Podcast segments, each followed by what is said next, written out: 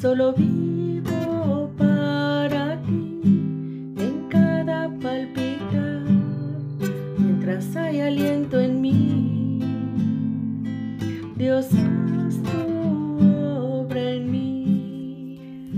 ¿Qué tal hermanas? Me da mucho gusto poderlas saludar por este medio. Espero que todas se encuentren bien en donde quiera que estén, recibiendo las abundantes bendiciones de nuestro Señor. En esta mañana tuve el privilegio de tener este tiempo para compartir con ustedes un pequeño tema y quisiera que empezáramos con una oración. Amado Señor, en esta mañana te doy la honra y la gloria.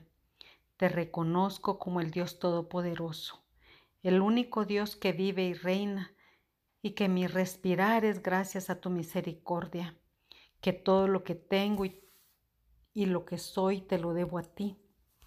Bendigo en tu santo nombre a cada una de mis hermanas en donde quiera que se encuentren.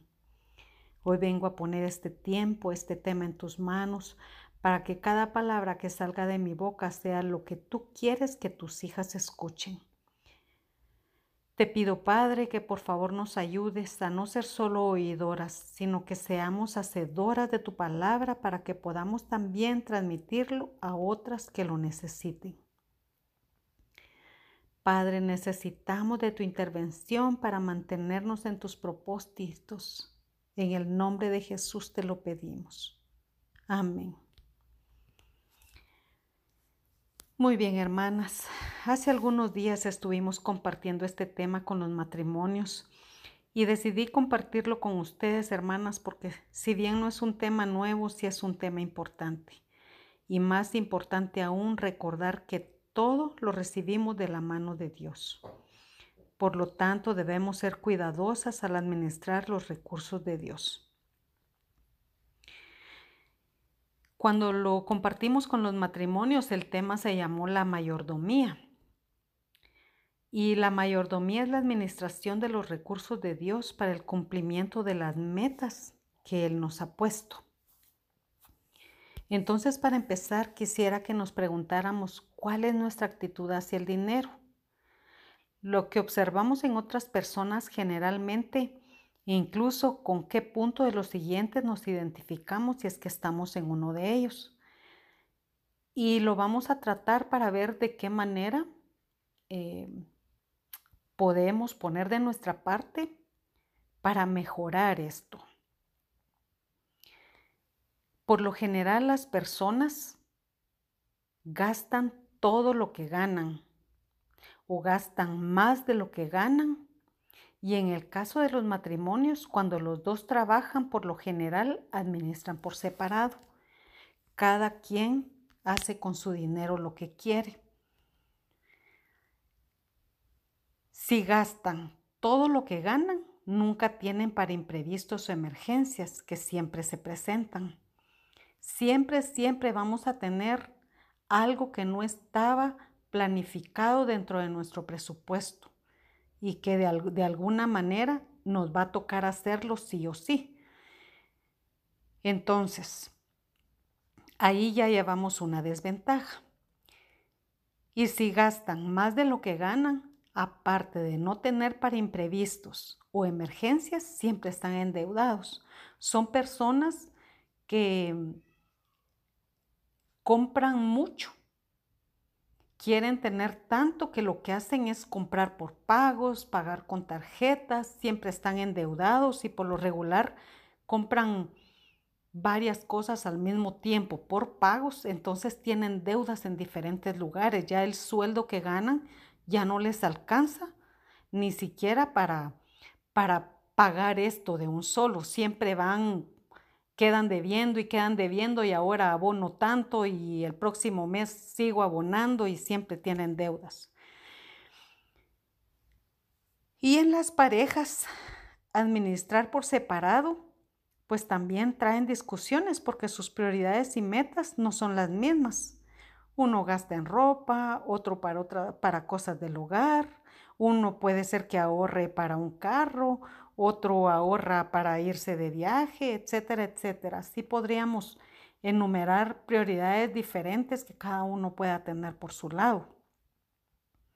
Entonces, si nos damos cuenta, en las dos primeras no pueden haber ahorros y en la última, si logran ahorrar un poco, podrían tener más si lo juntan. Por lo tanto, podrían tener proyectos mayores y juntos disfrutar de los beneficios, porque el beneficio ya sería para ambos. Para lograr un cambio, nuestra actitud hacia el dinero debe cambiar. Lo que debemos tener bien claro es que nada nos pertenece, todo lo recibimos de Dios. Veamos lo que dice el Salmo, 100, el Salmo 24.1. Y dice así, de Jehová es la tierra y su plenitud, el mundo y los que en él habitan. Eso quiere decir que todo, absolutamente todo, le pertenece a él.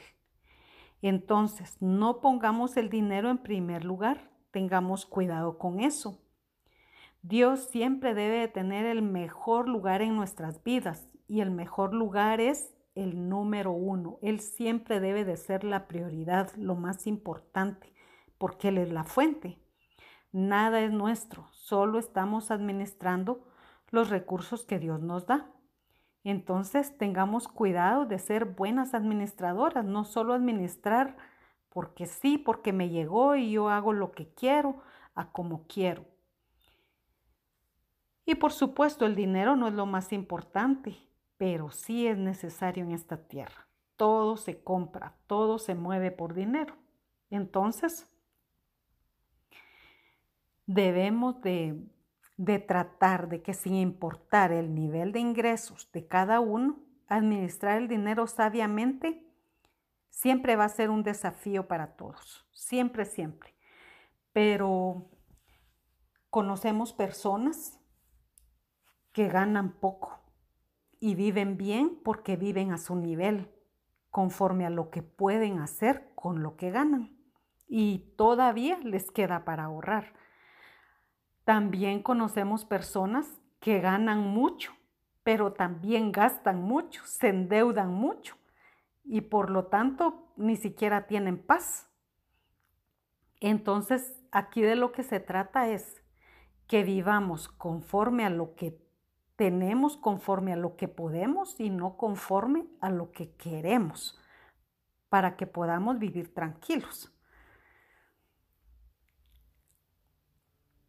Veamos lo que dice Mateo 25, del 14 al 29.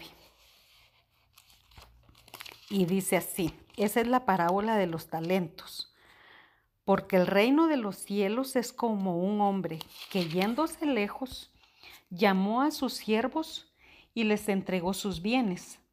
A uno dio cinco talentos y a otro dos, y a otros uno, a cada uno conforme a su capacidad.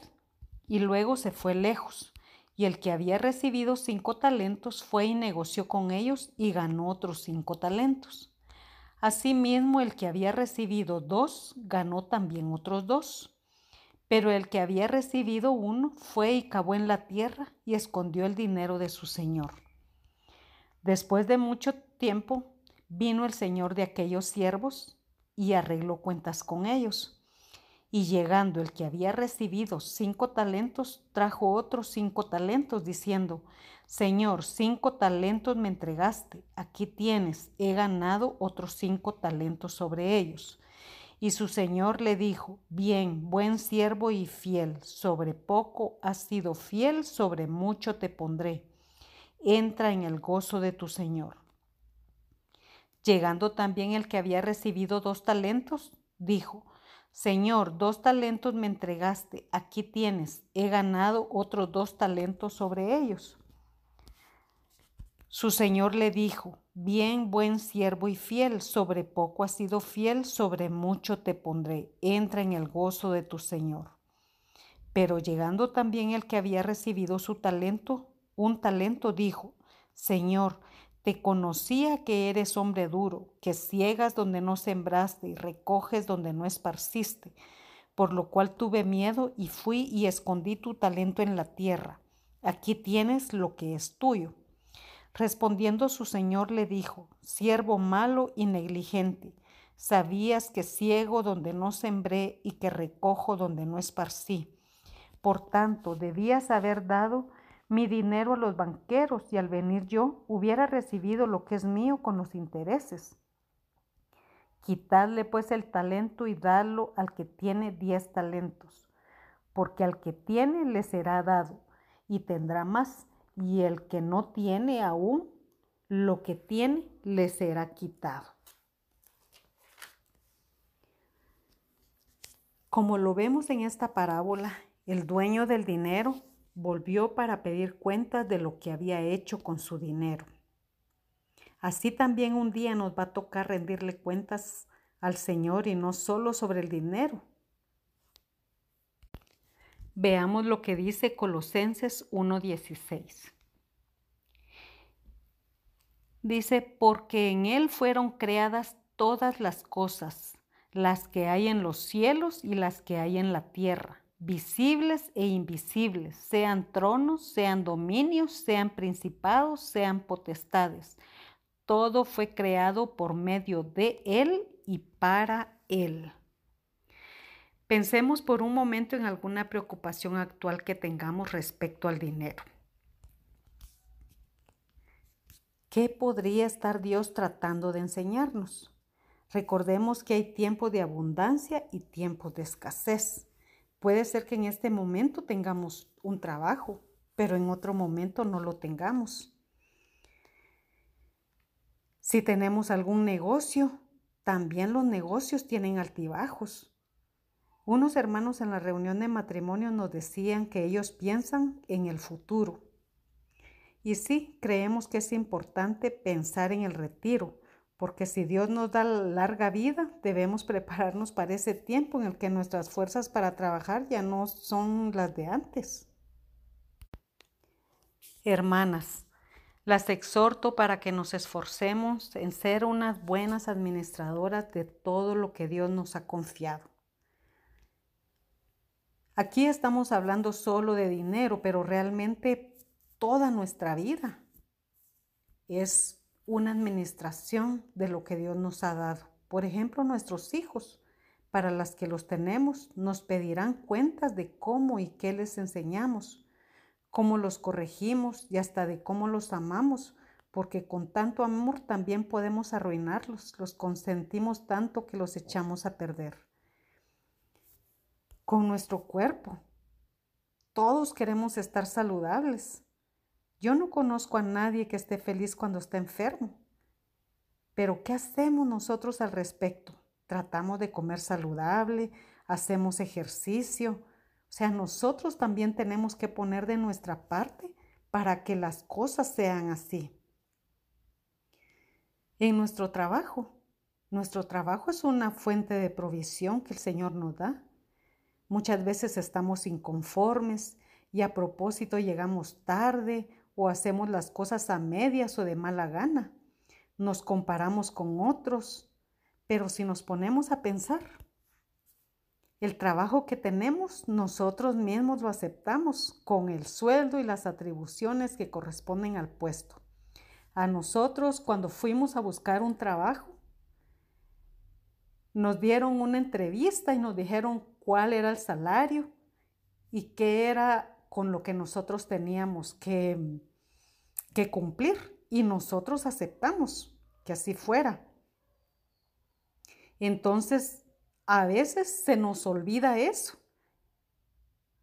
Y cuando perdemos el trabajo por no hacerlo bien en este tiempo que realmente está tan difícil, cuesta conseguir un trabajo, cuando lo perdemos lo deseamos, pero ya nosotros hemos desperdiciado la oportunidad del trabajo que teníamos. Y para las amas de casa, también aceptamos felizmente la responsabilidad y el trabajo que requiere aún sabiendo que no había un sueldo. Nadie nos obligó. Felices aceptamos eso, pero muchas veces estamos inconformes con lo que nos toca hacer, nos declaramos cansadas, malhumoradas, pero realmente, hermanas, tratemos de hacer lo que nos toca hacer con todo el amor del mundo y hagámoslo bien, porque a eso fuimos llamadas, a hacer las cosas bien como para el Señor. El tiempo también es un recurso que el Señor nos da, es algo muy, muy valioso. ¿Cómo y en qué lo invertimos? Porque aquí hay algo bien importante. El dinero lo podemos reponer. Si hay algo que no pudimos hacer, algo que se nos atrasó, todavía podemos tal vez ahorrar y lograr conseguirlo. Pero el tiempo perdido nunca lo vamos a recuperar. Nunca. Eso ya no podemos volver el tiempo atrás y decir que vamos a hacer nuevamente esto, porque sí puede ser que lo querramos hacer, pero con un tiempo nuevo, no con el tiempo que ya dejamos pasar. Entonces, Dios nos da la responsabilidad sobre el dinero, las posesiones y el tiempo. Aprendamos a cuidar lo que tenemos. Y para los matrimonios, soñemos juntos, forjemos metas juntos, disfrutemos juntos de lo que Dios nos ha dado, porque al final aceptamos ser uno solo en todo, en todo. No dejemos el dinero fuera de esto. Es común escuchar a las personas quejarse sobre no tener suficiente tiempo, al igual que el dinero. El tiempo, como ya dijimos, puede ser bien invertido o desperdiciado. Nosotros tenemos eso en nuestras manos de aprovecharlo o desaprovecharlo. El dinero en la mayoría de los casos es la mala administración la que nos hace perder la paz. Sí, porque el dinero ya dijimos que no es lo más importante, pero sí es necesario. Y el no tener dinero, el no tener una fuente de ingresos nos quita la paz. Tengamos siempre presente que todo le pertenece a Dios y que nosotros únicamente somos sus administradores. Oremos para hacerlo bien cada día. A eso las exhorto, hermanas, a que cada día pensemos que somos dichosas por todo lo que recibimos de la mano de Dios. Podemos enumerar muchas, muchas cosas nuestros ojos, nuestras manos, la libertad que tenemos para buscarlo, para pedir su consejo. Hermanas, seamos felices y que cuando el Señor venga a pedirnos cuentas, podamos ser esas hijas que administraron bien lo que el Señor puso en sus manos. Las dejo con esta reflexión. Que Dios las bendiga. Hasta la próxima.